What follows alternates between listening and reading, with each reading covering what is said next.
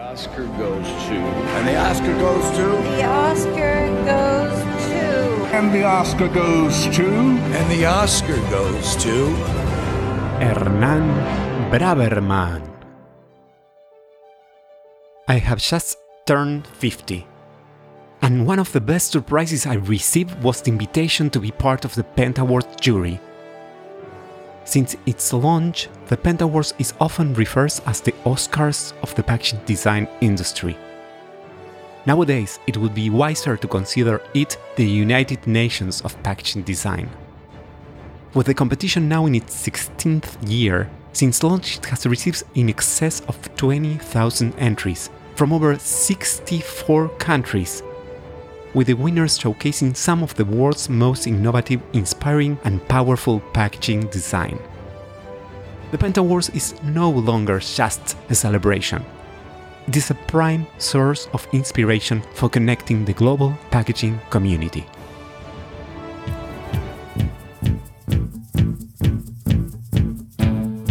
Packaging design should seduce, inform, and even save the planet. I'm Hernán Braverman, and this is Branderman, the podcast where I talk with experts to uncover what it actually takes to make a positive impact on consumers, the market, and society. Warning keep this podcast out of the reach of close minded marketers and designers.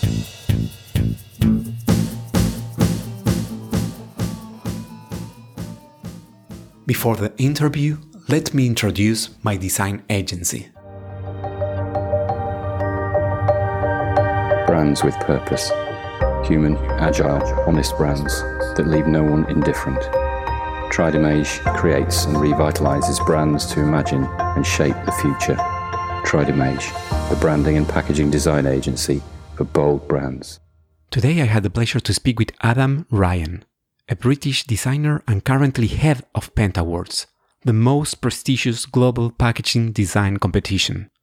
Adam joined the Pentawards team in February of 2017.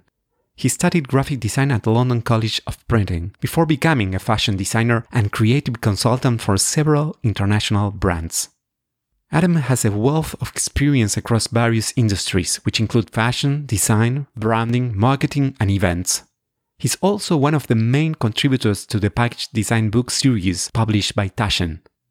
In this episode, we discuss the challenges and opportunities he faces while managing the world's most recognized packaging design competition. He also tells me what he has learned from producing the first Pentawards Trends report and shares why we need to create a sustainable valley for packaging. Today with me, Adam Ryan.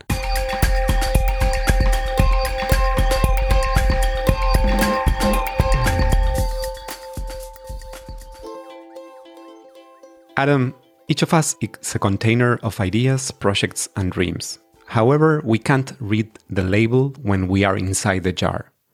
What do you think your label says, or what would you like it to say? Well, what a magnificent question. I've never been asked this before, so thank you for making me think about that. If I'm looking at it from a Pentawards perspective as an organization, the label would say something like we're committed to organizing and recognizing excellence in design, providing a source of inspiration and connecting the packaging design community. And I think to throw a little few things in there, no added salt, sprinkles of success and winning mentality, and to try and help the future generation of packaging design. Building a brand is like a journey. It starts with defining where we are and asking ourselves where we want to go. What was the path that led you from studying graphic design in London to becoming head of Pentawards? Today is actually my five year anniversary at Pentawards. Happy so anniversary. Very... Thank you. It's, this it's very timely. good timing. Yeah. yeah. I just did a post on LinkedIn, and the way I got to being head of Pentawards is very not traditional. And I'll go back first. So, as a child, all I wanted to do was play football and draw. When I went to college, I was very good at art, graphics, and media, but I, I did struggle a bit with English and history. But I always knew there was something within me that was quite creative. So I did go to university and study graphic design at London College of Printing. And when I finished university, I don't know why I did this, but I jumped into a, a life of trying to be an entrepreneur with no work experience, which was a, a steep learning curve. And I launched my own clothing label and quickly recognized that I really enjoyed events and designing. But after doing the design for a while and not making a lot of money, I pursued a, a path of putting on live events, working with brands, doing consultancy work. And after a while of working in this industry, I had to make a few different decisions about my career path. And I thought, as well as trying being an entrepreneur, I actually needed some raw help in terms of running a business and, and working for a larger business. So I, I decided to apply for some roles. And after three months, I wasn't that successful. And I got offered a temporary role at Easyfairs to do admin, administration. Yeah. And Easyfairs is a global exhibition business that actually own Pentawards. So I, I was only meant to be here for two weeks doing administration, calling visitors to the shows to attend to give them information. And luckily, the environment here and the people were really, really good. And I got talking to the CEO of the business. I, I made him a cup of tea and I went in very nervously to give him this cup of tea. And he asked me about my background. And he told me they just acquired a business called Pentawards. Mm. When I heard about the role and the job, it kind of really worked well for my experience in terms of somebody that could build a brand, could do some marketing, had some sales experience, enjoyed design. And I remember going through the interview process and I had three really tough interviews and they offered me the job. And I still wasn't sure because I'd always worked in fashion or more kind of brand related events. And I went away and thought about it and, and the culture and team at Easyfairs was something that really interested me and it was a new opportunity and, and all that doubt I let go and I jumped in and fast forward five years, I'm now the head of Pentawards when I was only meant to be here for two weeks. and if you could travel back in time and give some advice to that rookie Adam, what would it be? Brilliant question. Tried to set in doubt as in I made excuses for maybe not to do the temporary administration role. So I said to myself, it's an admin role. I wanted a managerial job. It was too far from where I lived. There was no parking. It's packaging. I didn't know anything about it. But again, I'd go back and say, stop overthinking and just put yourself into a situation to try something new because you don't know what's going to happen. And actually, I look back to five years ago and I say to myself, well done for taking that chance and, and making your boss a cup of tea. So that's a good hint for everybody. Make tea for your boss because you get to talk. And um, what do you understand about package design now that you didn't understand before your Pentawards experience? How has your vision of packaging design evolved? Great. Your questions are amazing. This is why I love this podcast. When I first started, and again, having no experience of packaging design, the only thing that kind of resonates with me when thinking about packaging before I worked at Pentawards was I used to keep my trainers in the trainer boxes because I felt that it added more value, or having a wine bottle where I turned it into a candle holder. That was the only thing I'd ever realized in terms of packaging. It wasn't something that played a part in my life before I started at Pentawards. So when I started at Pentawards, I started my degree in learning more about packaging design, the life degree. At that time when I joined five years ago, something I learned from people outside of Pentawards is that it was a bit of a beauty parade. Mm. Okay. Mm. So it was all about how beautiful the piece of packaging was. And I remember when I was learning the process of the business and talking to the individuals, and, and it's not only about that finished article and it's not only about being beautiful, it's about actually a deeper meaning, how it can create real purpose, how it can influence sales, how it can influence individuals, how it can be inclusive, it can be sustainable. And I think from my understanding now compared to five years ago, packaging is not just a piece of beauty it's it's multifaceted. It's an array of different things. And i've certainly learned over the years now that even within our competition we can't just focus on that. And that's why we brought in different judging criteria and looked at new categories like sustainable design as an example. What are the challenges and opportunities you face while managing the world's most recognized packaging design award when any brand owner or project comes your way, you kind of have to try and retain the heritage, but move it into the future. Or in my case, it was the 21st century. So a challenge was this amazing award that many people had followed for you know over 10 years was going to be changing and i had the pressure to make sure that it did retain that heritage and it was moved into the 21st century and retained its community and not changing too much and i learned every detail about the business. So when I first started and when Easyfairs ever acquired a business, for the first year, we don't make any changes. And that gave me an opportunity to learn the business inside out. But in the back of my mind, I had a million new ideas. I had a million new things I wanted to introduce, but it was done in a very tasteful, timely way, a respective way to the founders who stayed on board for a few years and, and educated me and, and gave me lots of inside knowledge. And then when it was time to make changes, I think one of the first things I implemented was the jury. So my first year in 2017, I remember looking at the jury. Mm. It was 10 male Europeans that didn't reflect the community and the and the global reach. And now I'm overjoyed that you're part of this year's jury. We've got 50 individuals from over 20 countries, a great mixture of females and males from different design disciplines and backgrounds and experience. And for me, this just makes it one of the best competitions in the world because of the jury being at the center of that. Yeah. Adam, tell me about some of your favorite all time experiences and anecdotes of leading Pentawards. There's been so many to think about over the five years. But for me, the biggest thing that I feel that I could look back and really be proud about and experience is that Pentawards, when I started, had no social media it was only known as a competition. And I think now, if you think of Pentaward, it's certainly more than that. It's the platform, it's a community. It's where if you want to know more about packaging design, you can go to as a source, as, as an inspiration. And for me, it I've only just got started. Even though it's been five years, I'm now at a stage where I'm like, okay, we've achieved all this, we've connected the community, but what's next? And for me, it's about new initiatives helping students from low income backgrounds, searching out for the best packaging designers in the world. And, and we and you had a conversation for email a couple of weeks ago where you suggested, Adam, there's some amazing design hubs around the world, but they might not be able to afford to enter the competition. One thing I would say is that we always listen to this feedback and we always try to implement new things to help the community and to find the best work and to find the best designers it's a level playing field. It doesn't matter if you're a freelancer or a, a small design agency against the big design agency, the best work will win. But ultimately, if you're not interested in entering the competition, is there a source of information? Is there an archive? Is there something that can help them on a new project going forward? So for me, it's about building this great platform, which we're not only known as a competition. Yeah, yeah. Besides the usual suspects, which countries or regions surprise you with their creativity?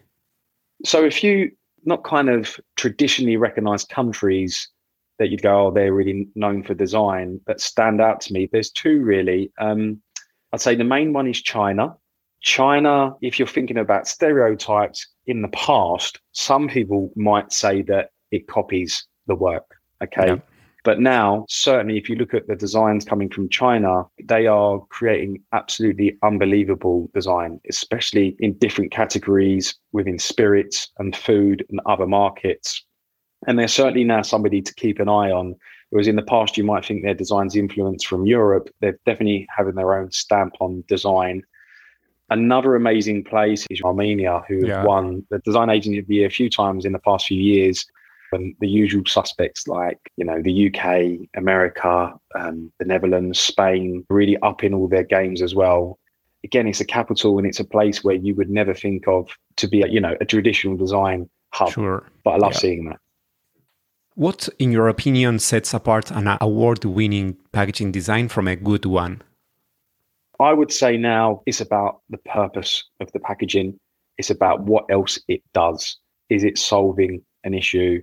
Is it bringing something more? So, as an example, I know the jury now, even though it's not in our judging criteria, but they might say, say a food entry, they might say, oh, but is this sustainable? And that that is for me coming into the conversation more and more and more. And I think businesses and brands who kind of reuse their own waste, who are sustainable, that are using, say, e-commerce in a, an immersive way or serving a real purpose, they understand the consumer's mindset or they're being inclusive their kind of projects are now getting more noticed than the ones that are really succeeding in the competition. And for that, I'm actually super, super excited about seeing this year's entries and what's going to be shortlisted and win.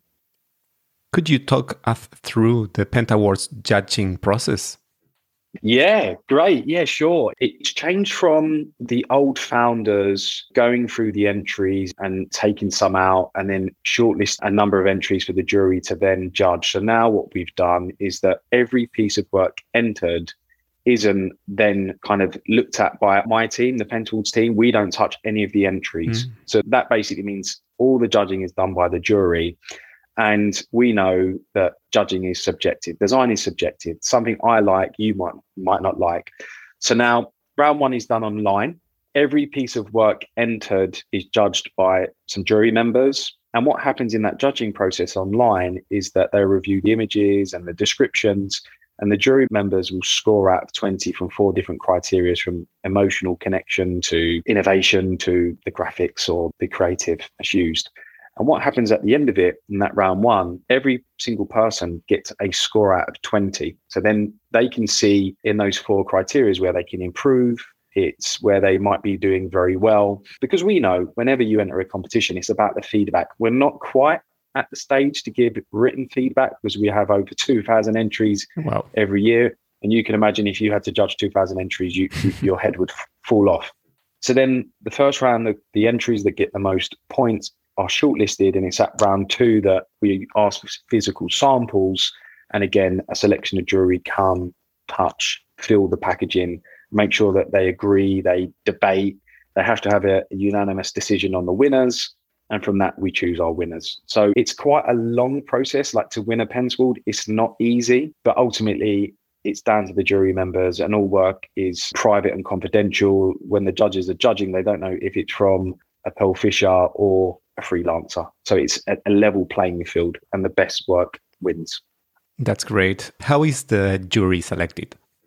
So the jury selected, it's changed again. So it used to be if you were a gold winner or above, and the president and us would reach out, discuss, and see if there would be an interest there. But what we've certainly done over the last few years is that you don't have to be a Pentaward Gold winner because there might be a silver winner. There might be an individual that can enter the competition, but they do outstanding work. And we get hundreds of applications each year, which is reviewed. But we try and keep a nice mixture of individuals from across the globe.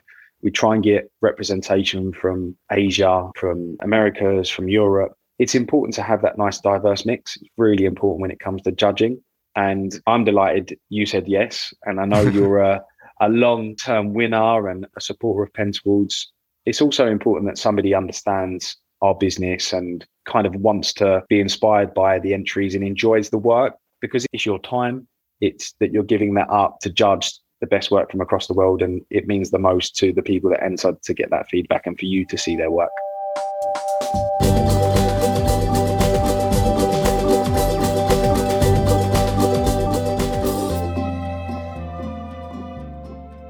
Winning a Pentaward represents a career pinnacle for many creatives, especially since the international jury that awards the winners is made up of their peers.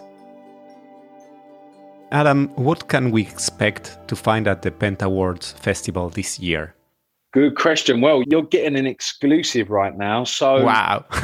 this is where I'm focusing majority of my time right now on the strategy and, and the idea for this. So over the last two years, we've hosted something called the Pentawards Festival online, a digital version, which has worked during COVID. But I'm very optimistic that we're going to be able to do a physical Pentawards Festival.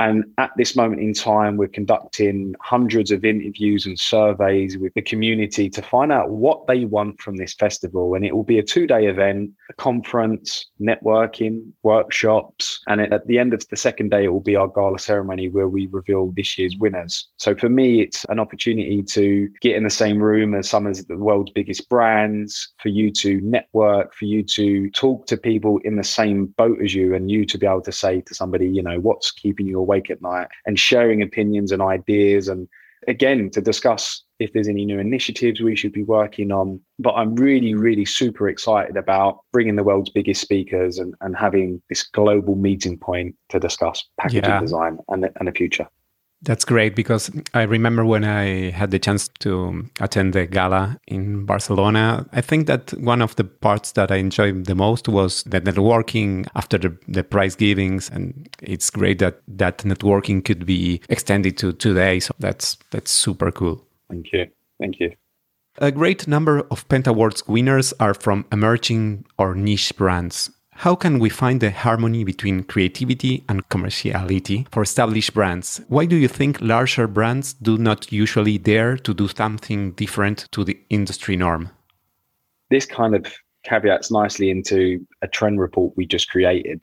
And one of the main things that we pointed out was that a trend we're seeing, especially in this current climate, is surprising takes on traditional packs. And sometimes these large brands or corporations dare not to change because they've got a product, they've got certain logistics and certain manufacturing already set up. So it's difficult for them to make them changes. Whereas a new brand has that flexibility to try something new, to learn new innovations, to try and set up new manufacturing plants or systems. And I salute the brands now that are agreeing to these new approaches, to being a little bit more disruptive, to trying something new. And, and I think actually that's something that designers have always had. And it's very inspiring that these new ideas are being pushed and actually getting into the market, especially fast moving goods. Larger brands and corporations could certainly lead the way for some change because they've got the finance or revenues. But it seems that newer brands have the opportunity to be more free. Yeah, mentioning the Pentawards Trends report, are there any overall themes and trends you have observed with the competition entries? How would you define the creative zeitgeist? The zeitgeist now is really impressive. In that trend report, we looked at all of the entries, 2,000 entries, and actually putting together a trend report was something we'd never done before because, in a way, when I was talking at the beginning of this podcast, you know, I've now worked at Pentawards for five years and I still have this bit of imposter syndrome, but I shouldn't, I shouldn't because I've seen tens of thousands of pieces of packaging over the years and, and so has my team. So the way we analyze the entries, you can start seeing which kind of typography is being repeated or colors or themes. We've chosen 10 from highlighting mental health to diversity, inclusivity to sustainability, and for me, the strongest one, which I'm going to make a bit of a, a controversial statement, is over the last three years, and I'm sure in your business you've seen this, whenever you get a brief, everybody's asking, can I have it sustainable? Can it be made sustainable? Yeah, right? sure. Yeah. And what, what I'm seeing now is that certainly there's this thing which is being more focused on inclusivity. And what, what I mean by that is designing for more than one group.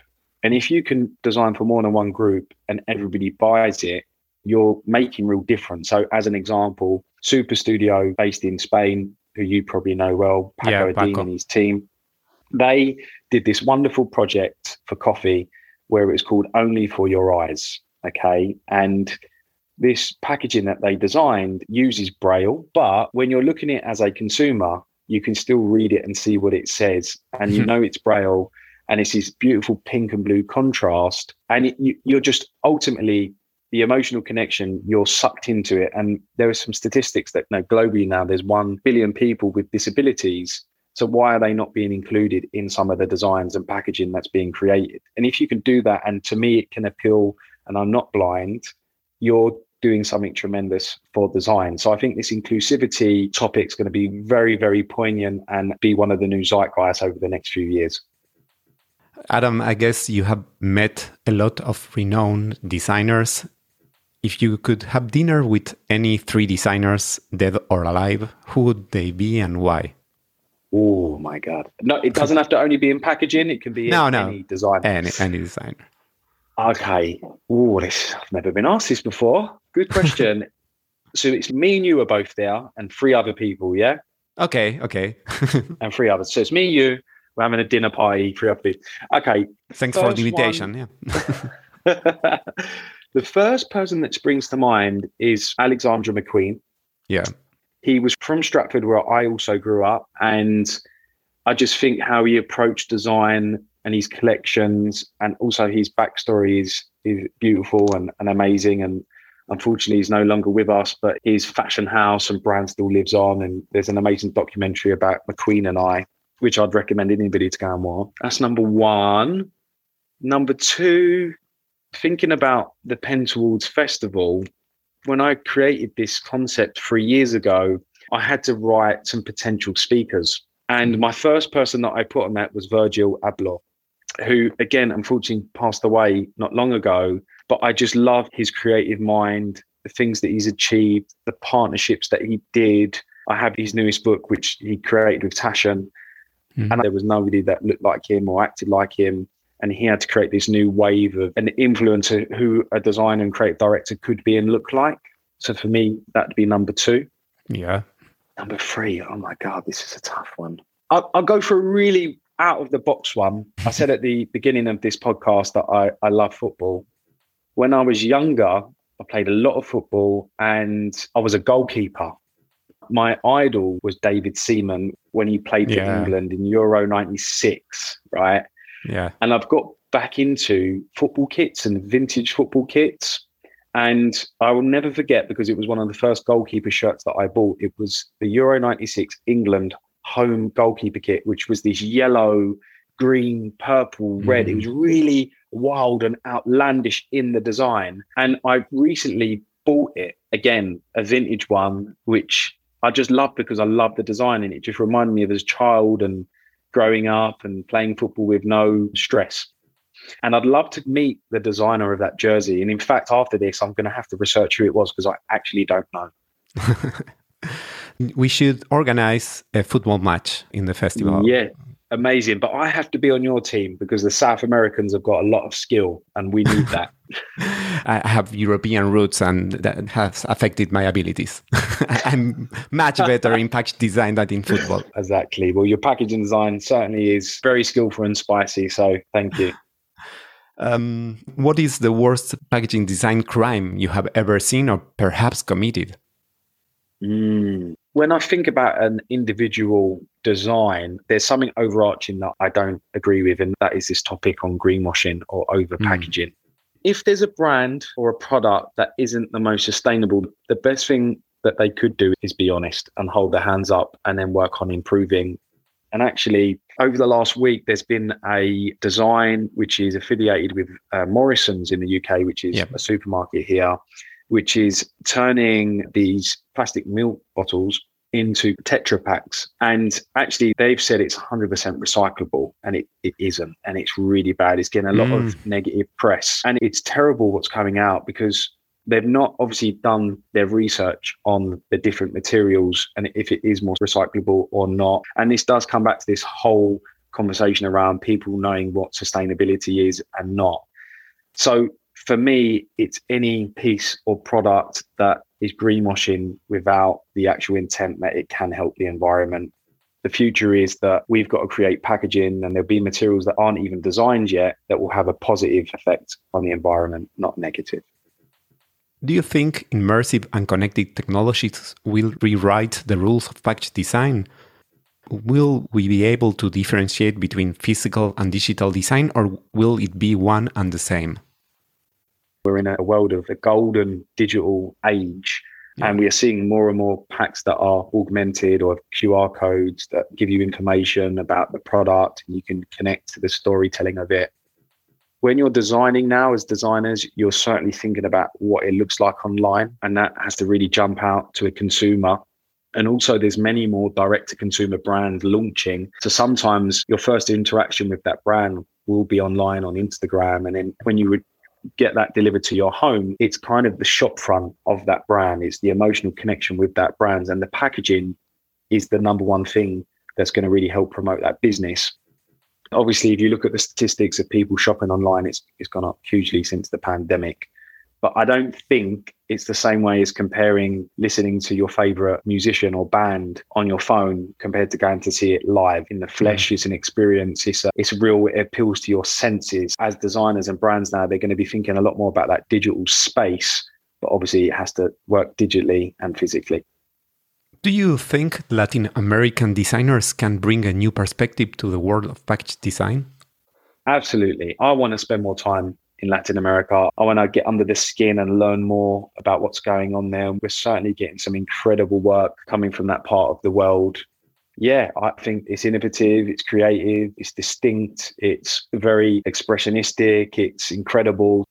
Design sometimes is certain to a certain demographic. The story, the heritage, the way it's approached is really important. And Latin America has a great approach.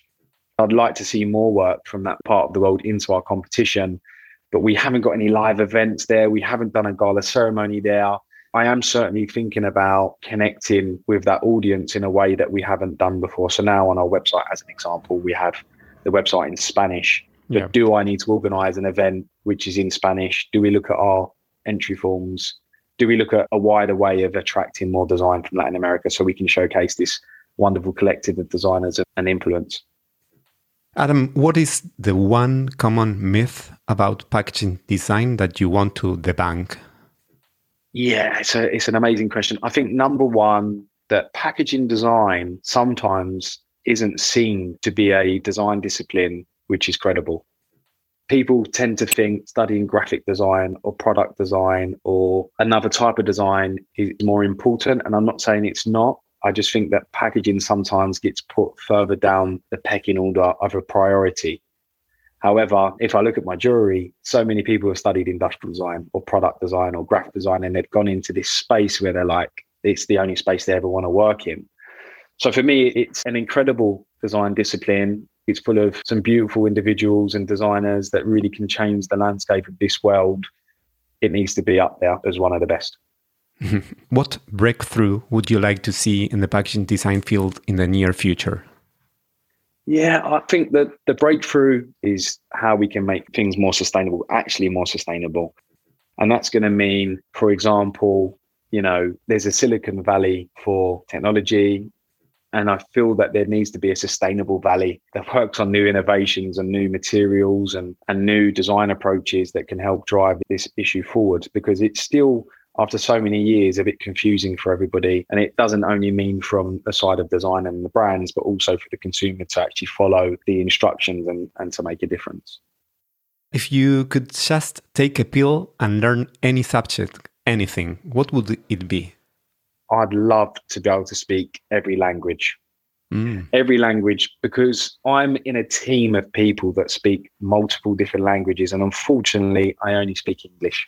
Mm. And I'd love to be able to have conversations with designers all over the world about their approaches and their methods. And I'm restricted to just learning that in English or subtitles, which sometimes doesn't always give you that expression or enthusiasm. So if I could speak every language to then go to every country and to learn more and spend a period of time there and, and just keep learning, that would be something that I would really love. Adam, what is your next adventure? My next adventure is continuing to grow Pentawards to be more than just a competition. My kind of focus for the next year is certainly this Pentawards Festival and making it the best experience for people that attend and leave there with a memory forever. A personal one that I'm making a high priority is helping students get into this industry and understanding why certain demographics aren't, helping people from low income backgrounds, helping students get placements and to be inspired to come into the packaging design industry. Adam, thanks for this award winning conversation. You are, without doubt, the United Nations Packaging Design Ambassador. I'm going to put that on my Instagram description. that will be fair. Thank you so much for the invite. Thank you for everything you do for our industry as well, for this podcast. It's beautiful. Anyone listening, please listen to the other episodes. And thank you for being part of our jury. We couldn't do this without you. Thank you. Gracias. Gracias. I hope you have enjoyed this conversation as much as I did. You can check the episode notes for all the relevant links. I also invite you to follow me on Instagram and on my website, branderman.design. Follow the podcast in your favorite app so you don't miss the next episode of Branderman, the podcast where we try to uncover how to make a positive impact on consumers, the market, and society through package design.